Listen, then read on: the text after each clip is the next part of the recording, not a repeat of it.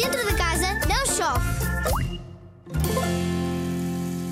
Olá, meu nome é Isabel Stilwell e como se calhar já sabes, mas se não sabes eu digo-te, sou mãe de três filhos, avó de oito netos, mas além disso também tive a tua idade e não me esqueci, que é uma coisa boa. Normalmente os, os pais e os avós dizem-nos muito para pintar e porque faz muito bem pintar, mas eu venho-te propor uma coisa diferente. Venho-te propor que pintes com os pés. Há muitos, muitos anos, a minha irmã uh, trabalhou no Alcoitão, que é um hospital que recupera pessoas que tiveram lesões na espinha porque caíram ou mergulharam na praia sem cuidado e eles aprenderam como não podiam usar as mãos porque tinham ficado paralisados, usavam os pés.